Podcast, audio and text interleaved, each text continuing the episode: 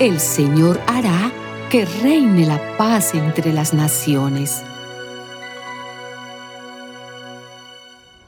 Estas son las profecías que Isaías, hijo de Amós, recibió por revelación acerca de Judá y Jerusalén. En los últimos tiempos quedará afirmado el monte donde se halla el templo del Señor. Será el monte más alto, más alto que cualquier otro monte.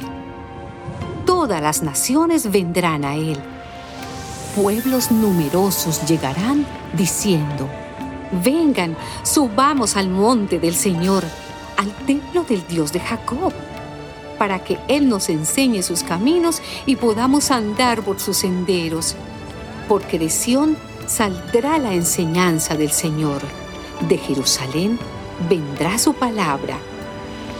Vamos, pueblo de Jacob, caminemos a la luz del Señor.